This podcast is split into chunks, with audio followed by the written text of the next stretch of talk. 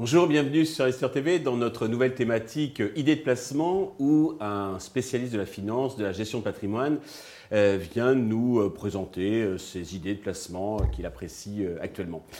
Aujourd'hui, c'est Stéphane Toulieu, le président d'Atimis Gestion qui nous rend visite. Stéphane, bonjour. Bonjour.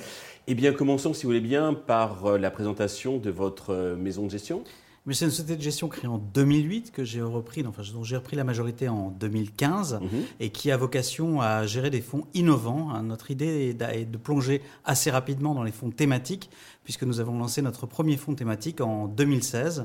On est actuellement une équipe de 8 personnes, mhm. principalement dans la gestion, puisque 5 personnes s'occupent de la gestion. Donc c'est un, artisan de la gestion, dirais-je, et avec un beau parcours, puisque nous avons dépassé les 200 millions d'euros d'actifs. D'accord, très bien. Alors, on va énumérer donc euh, les, différents fonds. Le premier, c'est Millennial. Oui, alors en 2016, nous avons lancé euh, Atimis Millennial. Ça vient de la, découverte en 2014 du concept de Millennial. À l'époque, on n'en parlait pas du tout en France. Hein. C'est un concept, les jeunes nés entre 1980 et 2000, qui est apparu en France il y a 4-5 ans finalement.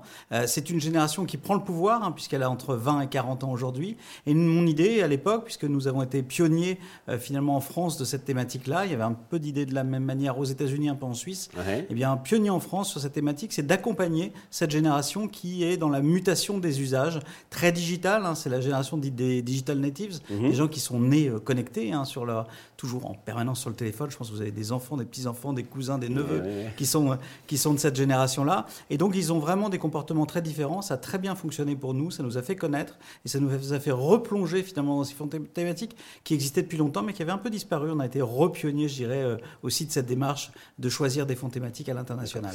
On trouve quel genre de valeur dans ce fonds? Alors, principalement des valeurs de croissance. On a des valeurs partout dans le monde, même si on a un biais US. Hein, aux mhm. États-Unis, il y a beaucoup plus de choix euh, dans cet univers des thématiques. Pour être très clair, on a surtout des entreprises dans, la, dans les valeurs de la technologie et de la consommation. Donc forcément beaucoup plus de choix. Donc on a à peu près un peu moins de 70% de valeurs euh, américaines.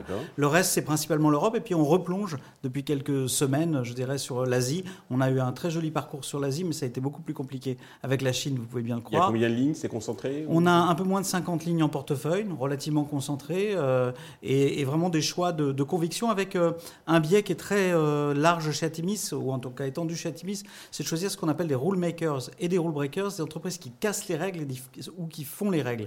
C'est-à-dire que ce soit soit des leaders, soit des entreprises qui ont des business models qui leur permettent d'être les leaders de demain. Très bien. Le deuxième fonds, c'est Trend Center Europe. Oui, alors Trend Center Europe, c'est le choix en Europe. On a, on a élargi notre choix. On n'est pas resté sur le cadre strict des millénials, mais d'élargir le choix à de multiples tendances thématiques porteuses, et principalement d'ailleurs des thématiques durables, euh, avec un choix beaucoup plus large, évidemment des sociétés industrielles qui sont présentes. Je pense à Siemens, par exemple, qui est très présent dans des thématiques euh, durables. Euh, et donc l'idée, c'est vraiment d'élargir le spectre, mais encore une fois, ce sont des valeurs de croissance. Et là aussi, des leaders ou futurs leaders, et d'où ce choix finalement de trendsetters ces entreprises qui euh, déclenchent ou qui créent les tendances de demain. Toujours une cinquantaine de lignes? Un peu moins, parce que c'est vrai qu'on a, on peut-être qu'on est plus confortable sur l'Europe. En tout cas, il y, a il y a moins de valeurs à forte volatilité, comme c'est le cas sur des valeurs du Nasdaq, par exemple. Donc, on a un peu plus de 30 valeurs en portefeuille et, donc beaucoup plus concentré. OK. Euh, troisième fonds, Il est éligible au PA, pardon. Comment? Il est éligible au PA. Trendsetters Europe est éligible au PA. Ça se dit Ok. Euh, Better Life, le troisième. Oui, alors ça c'est un choix, euh, c'est un choix de 2017. On avait une idée de 2017. En fait, à l'époque, je voulais créer un fonds euh, ISR entre guillemets. Je trouvais que les fonds labellisés ISR sentaient un peu le mazout, c'est-à-dire qu'il y avait des, d'ailleurs ça n'a pas changé depuis. Il y avait beaucoup de valeurs très liées au pétrole, et donc j'ai recommencé avec la plage blanche et je me suis dit si je veux créer un fonds finalement qui change le monde ou quelque part qui va, je vais choisir les entreprises qui contribuent à bâtir un monde meilleur. c'est, c'est en plus un, un fonds de partage puisque 10% du chiffre d'affaires est consacré à des associations. Euh, dans mon ancien parcours, j'étais directeur général chez Financière L'Échiquier. J'étais à l'origine, j'avais eu l'idée de créer une fondation et de créer des fonds de partage. Et donc j'ai voulu recommencer au travers de, ce fonds de partage. On, aide notamment une association dans l'autisme qui s'appelle AB Autisme. Euh, sea Cleaners, c'est un nouveau projet qui nettoie les océans, ou la Fondation pour la nature et l'homme. Vraiment, on a envie de partager dans la société, à la fois bah, de, de, partager les profits au fait de, de, ce projet et de ce fonds. Il y a deux grandes, trois, enfin trois grandes thématiques sur le fond la technologie au service de l'humain, la santé, l'environnement, principalement santé et environnement. Euh, ce sont des, thématiques vraiment du siècle. Hein. La santé, on l'a vu avec le Covid. Hein. Mhm. On, a vu au combien. D'ailleurs, il y a des progrès qui, se font en permanence. Moi, je suis très enthousiaste sur la santé. Je pense que notre espérance de vie va se rallonger. C'est très bien comme ça. Et puis l'environnement, bah, c'est un enjeu majeur qu'on vit au quotidien, sur lequel il y a des solutions qui sont offertes par les entreprises. Donc voilà, beaucoup de potentiel sur ce fond-là, beaucoup de traction, des thèmes euh, larges. Et on revient d'ailleurs sur l'ensemble de notre gamme. À chaque fois, on a plusieurs thématiques qui essayent de, s'équilibrer parce qu'il y a des moments où il y a un engouement absolument incroyable sur l'environnement. Puis après, c'est la santé. Donc là, on essaie d'équilibrer tout ça au travers d'un fonds qui vise. Les zones Europe, US Là, on est un peu plus d'Europe. On, mhm. on, est un peu plus de la moitié sur l'Europe. Il y a beaucoup de choix. Il y a des entreprises très vertueuses en Europe, mais il y a aussi des États-Unis, une petite valeur chinoise dans un coin. Mais du coup, il n'est pas éligible au PEA. Il n'est pas éligible au PEA non plus. Et combien de lignes? Euh, Il y a un peu moins de 50 lignes aussi, 45 lignes à peu près en portefeuille. Oui. Ok. Un quatrième fonds, Industrie 4.0. Oui, alors là, je suis très fier de, ce fonds-là qui est, vraiment dans l'air du temps parce que c'est vrai que. C'est de la robotique, non? Oui, il y en a, il y en a aussi. Euh, bah, c'est un très bon rebond parce que, en fait, en, 2018, euh, j'étais au CES de Las Vegas et je me suis dit, tiens, j'ai envie de lancer un fonds thématique sur la robotique ou bien l'intelligence artificielle. Et en fait, ce sont des thèmes qui sont, selon moi, un peu trop euh, étriqués. C'est-à-dire que soit on met un tout petit peu d'argent dedans et puis à un moment, bah, les flux viennent dessus, c'est à la mode et ça, ça va à la hausse. Et puis après, quand l'argent s'en va, c'est terminé. Donc pour moi, ça ne correspond pas. Moi, je suis personnellement investi dans tous les fonds. Donc, euh, ça ne correspond pas à mon état d'esprit. Je pense d'un point de vue patrimonial, je ne suis pas sûr. Euh, et il y a des très bons euh, fonds à intelligence artificielle ou robots par ailleurs, mais ce n'est pas mon truc.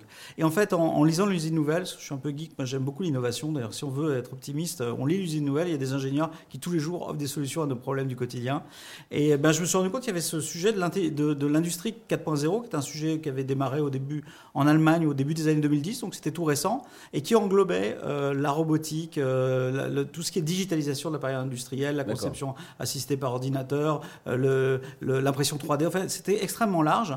Et donc, j'ai réfléchi et puis on, a décidé ensemble bah, de lancer ce fonds. On est pionniers en France. Il y avait un fonds en Allemagne qui existait déjà. Parce que là, pour le coup, j'avais regardé. Pour Millennial, je n'avais pas regardé. Donc après, on m'a dit tiens, mais il y a un type aux États-Unis qui a fait ça au travers d'un ETF. Bon, très bien.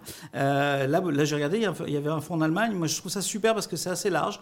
il y a des super cycles qui sont en cours dans cet univers-là, qui ont été d'ailleurs malheureusement déclenché récemment. Malheureusement, heureusement, c'est une réalité. Par exemple, la défense ou l'aérien sont repartis très fort. La défense, euh, j'étais pas forcément fan, mais on doit se défendre. Hein. Mmh, mmh. Euh, l'actualité en Ukraine euh, l'impose quelque part. L'aérien, on a tous envie de voyager de nouveau, donc on est reparti sur un super cycle aérien. Le cycle du cloud est encore extrêmement prégnant. Et donc, ce sont des univers finalement où l'utilisation de, de, de, cette technologie, en fait, de cette digitalisation de l'appareil industriel est très importante. Là aussi, il y a une dimension durable parce qu'on va optimiser les séries, on va réduire les coûts matières.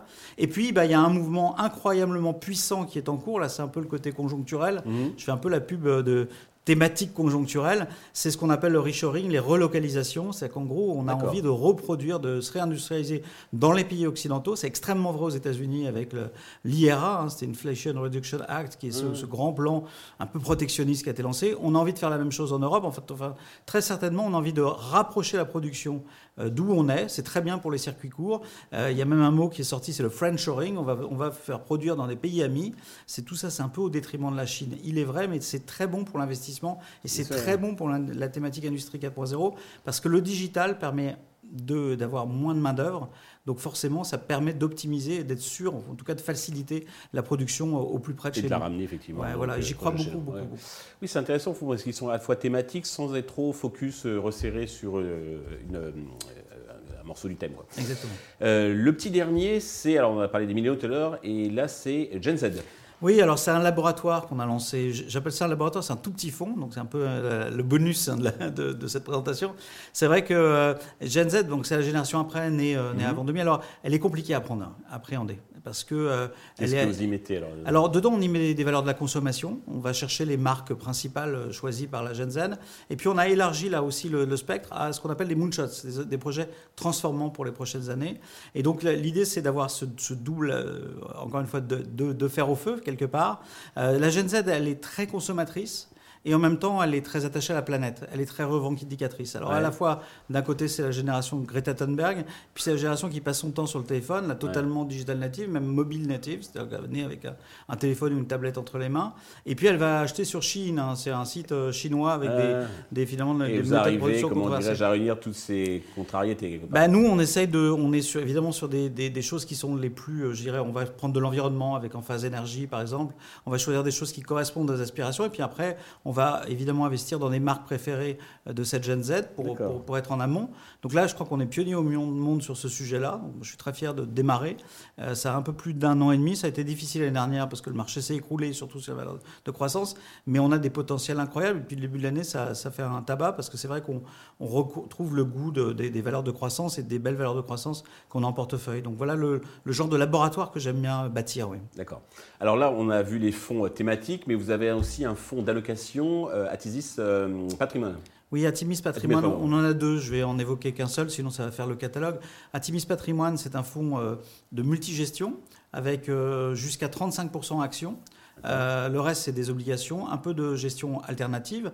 Euh, et c'est le but, c'est qu'il est, il est dans le nom, hein, c'est une gestion patrimoniale, donc assez défensive. Dans le temps, il a fait de très bonnes performances, hein, moyenne analysée. L'an dernier, c'était pas une bonne année. À cause des obligues, peut-être À cause des obligues, oui. Mmh. L'an dernier, c'est que le parachute obligataire qui devait nous aider.